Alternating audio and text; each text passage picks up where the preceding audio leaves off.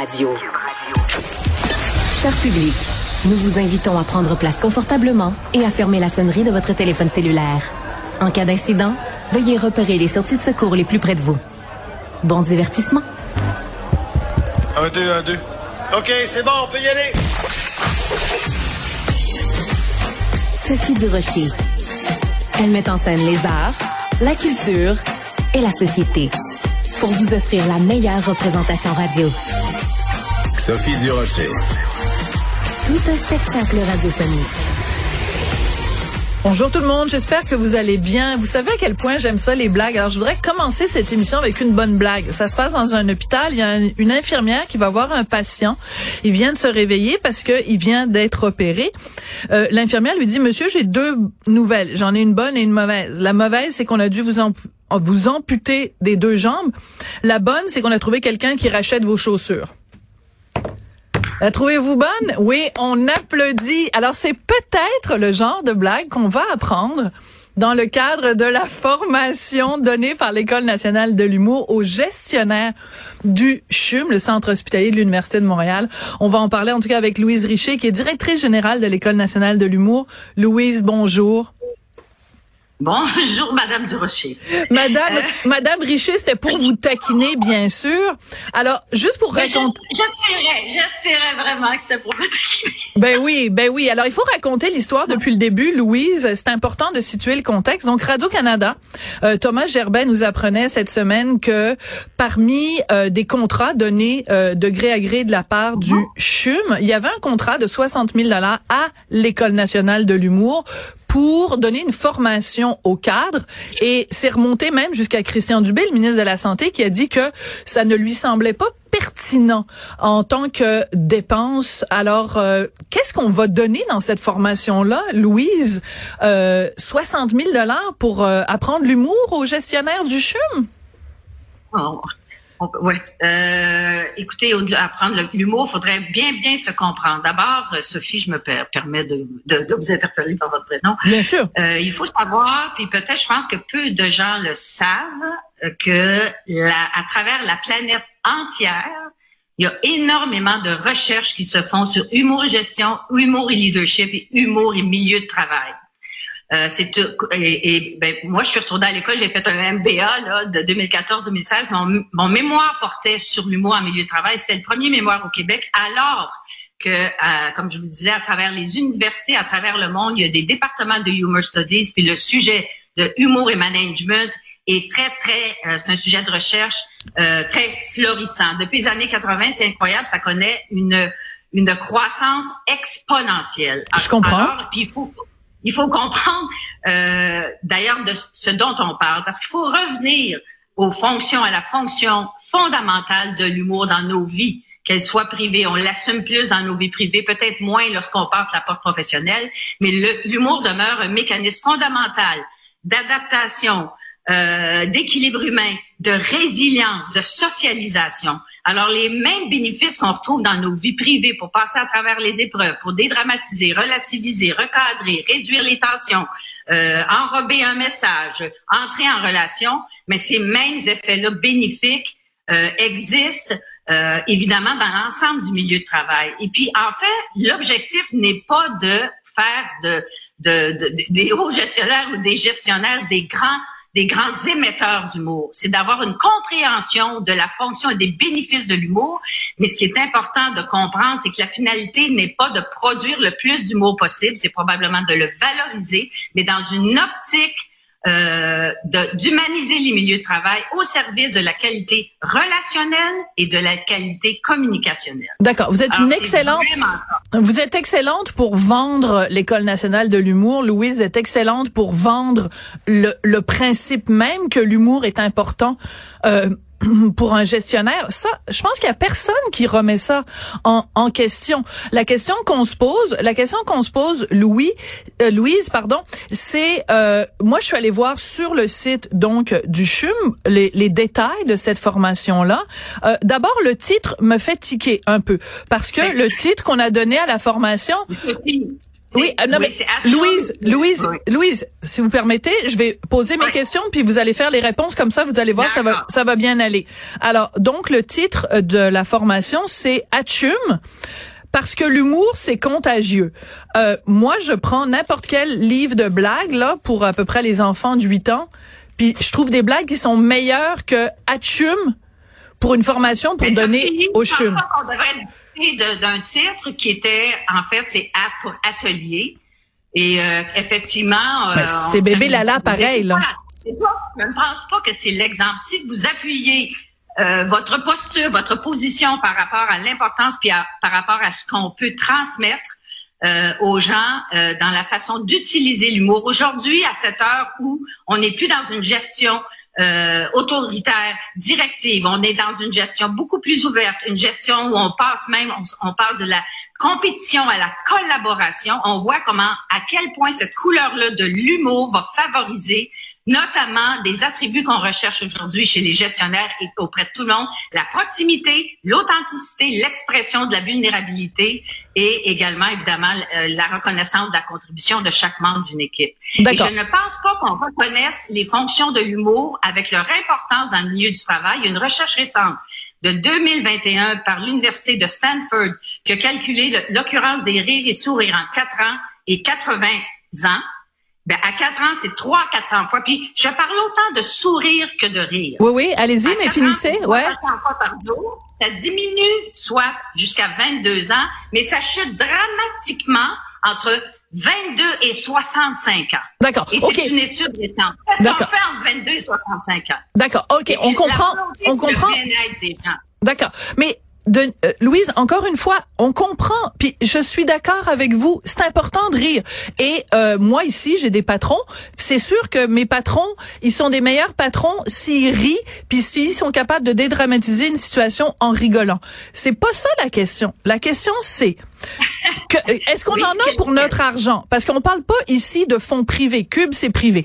Moi, je parle du CHUM, qui est un, un hôpital, donc qui est financé avec les fonds public. Les gens du CHUM ont pris 60 000 dollars alors qu'on est en pénurie de tout et de ceci et de cela et qu'on est en pleine négociation avec le secteur public. On le sait ça, je comprends. Sauf que ils ont des cours, des ateliers, des consultants qui viennent parler d'intelligence émotionnelle.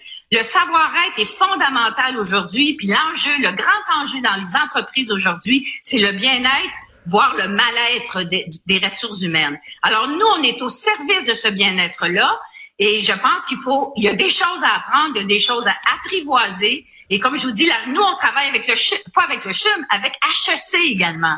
Il y a une, il y a, il y a des parutions foisonnantes sur l'humour, l'utilisation de l'humour comme vecteur d'humanisation et comme une clé insoupçonnée du bien-être et de la motivation et de l'engagement. Des études récentes ont montré une corrélation très élevée entre l'utilisation d'un humour affiliatif et l'intelligence émotionnelle collective. Parfait. Entre l'utilisation de l'humour affiliatif et la sécurité psychologique. D'accord. Vous ennuie peut-être? Non, non, ça m'ennuie pas. Non, ça m'ennuie pas. C'est juste que je trouve que pour quelqu'un qui travaille dans le milieu de l'humour, vous manquez singulièrement d'humour et euh, vous répondez pas à mes questions. Encore une fois, c'est-à-dire que euh, non. C'est pas drôle. C'est juste pas drôle, c'est ça. Ben c'est pas drôle. Je comprends que vous aimez pas être sur la sellette, mais moi je pense que comme contribuable, les gens qui ont lu ça sur le site de Radio Canada ou qui ont lu ma chronique à, à, ce sujet-là, je peux vous passer un papier, Louise, que les gens l'ont pas trouvé drôle. Alors moi, ce que j'aimerais savoir, je, vous êtes pour générer le bien-être des gens? Je, je pense qu'on on appuie votre votre, votre argumentaire repose pas. Vous, vous, ne prenez pas ce que je suis en train de vous dire, que c'est un grand sujet de recherche. non, oui, au contraire, je vous dis que vous avez raison. Je vous dis que je vous avais raison, mais moi, je veux juste qu'on regarde ensemble euh, la, la le, descriptif de ce que vous allez enseigner ou ce que vous enseignez aux gens euh, qui vont donc participer à ces ateliers à raison quand même de 7h30 pour le palier 1, 7h30 palier 2, 7h30 palier 3. C'est quand même 22 heures que les gestionnaires du CHUM vont passer sur euh, les bancs d'école. Alors, euh, par exemple, distinguer les rôles émetteur versus récepteur, intégrer les quatre styles d'humour et identifier son style humoristique. Juste que vous vous mettiez en tête, Louise, il y a des des gens en ce moment au Québec qui attendent pour avoir une chirurgie. Il y a des gens qui attendent aux urgences des hôpitaux et ils apprennent, ils apprennent, ils apprennent qu'il y a des gestionnaires au CHUM qui vont passer 22 heures à euh, définir c'est quoi mon style humoristique. Je suis plus Guy Nantel ou je suis plus Rosalie Vaillancourt. Ben ça, ça ben choque les gens, Louise. Ça choque les gens. Ben, Alors, c'est pas ça qu'on fait. C'est parce que c'est vous qui dites ça. Je veux juste vous dire que les quatre styles d'humour dont on parle, c'est quoi? Ou C'est l'humour affiliatif, l'humour auto-valorisant, l'humour euh, aigre doux ou l'humour agressif. Ce qu'on apprend, c'est que le côté lumineux de la force et il y a le côté sombre de la force. Il y a un côté, ben, je pense que vous savez que si on fait de l'humour agressif, je pense pas que c'est ça qui va créer la solidarité, la cohésion dans une équipe. Juste d'être capable de distinguer quel type d'humour, puis de valoriser le côté lumineux de la force, qui lui a un impact d'inclusion, qui lui a un impact de proximité avec, avec les autres. Alors, toute la question aussi en termes de gestionnaire, on peut se poser la question, si on recherche la proximité, est-ce que je surligne mon niveau hiérarchique ou je l'aplanis? C'est mm. dans une optique de meilleure communication et je, je vois on, on parle pas de style d'humour, est-ce que tu es comme ci ou comme ça, puis de se connaître soi-même, puis la volonté, ce n'est pas d'en faire de grands émetteurs, mais ils peuvent être de bons récepteurs et que le sujet... Vous leur apprenez à prendre une joke. Vous leur apprenez comment recevoir une joke si un, un, de leurs employés fait des jokes? Non, je sais pas, je vous demande, Louise, parce qu'on... Ben voyons donc, vous êtes plus intelligente que ça, Sophie. Ben, je vous retourne le compliment, vous êtes plus intelligente que ça, puis je, on, je trouve ben, qu'on tourne un peu en rond. Mais ben, voyons, euh, vous savez c'est quoi être récepteur? Ça veut dire qu'il y a des gens qui il y a des gens qui rient beaucoup, il y en a qui ne rient pas. C'est ça. Est-ce que je reçois le gag ou pas? Puis quand on parle de responsabilité les, les responsabiliser l'émetteur, c'est que à cette époque aussi où il y a des enjeux qui sont très en relief dans notre société, que ce soit évidemment le MeToo, la diversité culturelle, la diversité de genre, mais aujourd'hui d'avoir cette capacité-là de tenir compte, d'être préoccupé de la réception du gag qu'on va faire. Si la, le gag blesse ou s'il crée de l'exclusion d'une personne, s'il l'humilie, ben je pense pas que c'est la c'est la bonne couleur de l'humour à utiliser. OK. Donc on va passer 22 heures à apprendre que si on a un employé handicapé devant nous, c'est peut-être pas une bonne idée de faire des blagues sur les handicapés. non. mais je veux dire écoutez là, ça ça coûte 60 000 dollars. Hey, moi, je la trouve pas drôle, Louise. Est-ce que... vraiment, là... Puis, puis ça veut dire que la planète, il y a des chercheurs à travers la planète en management qui valorisent, qui ont fait des liens, par exemple, avec l'utilisation de l'autodérision des gestionnaires pour favoriser euh, l'engagement et la motivation de leurs troupes.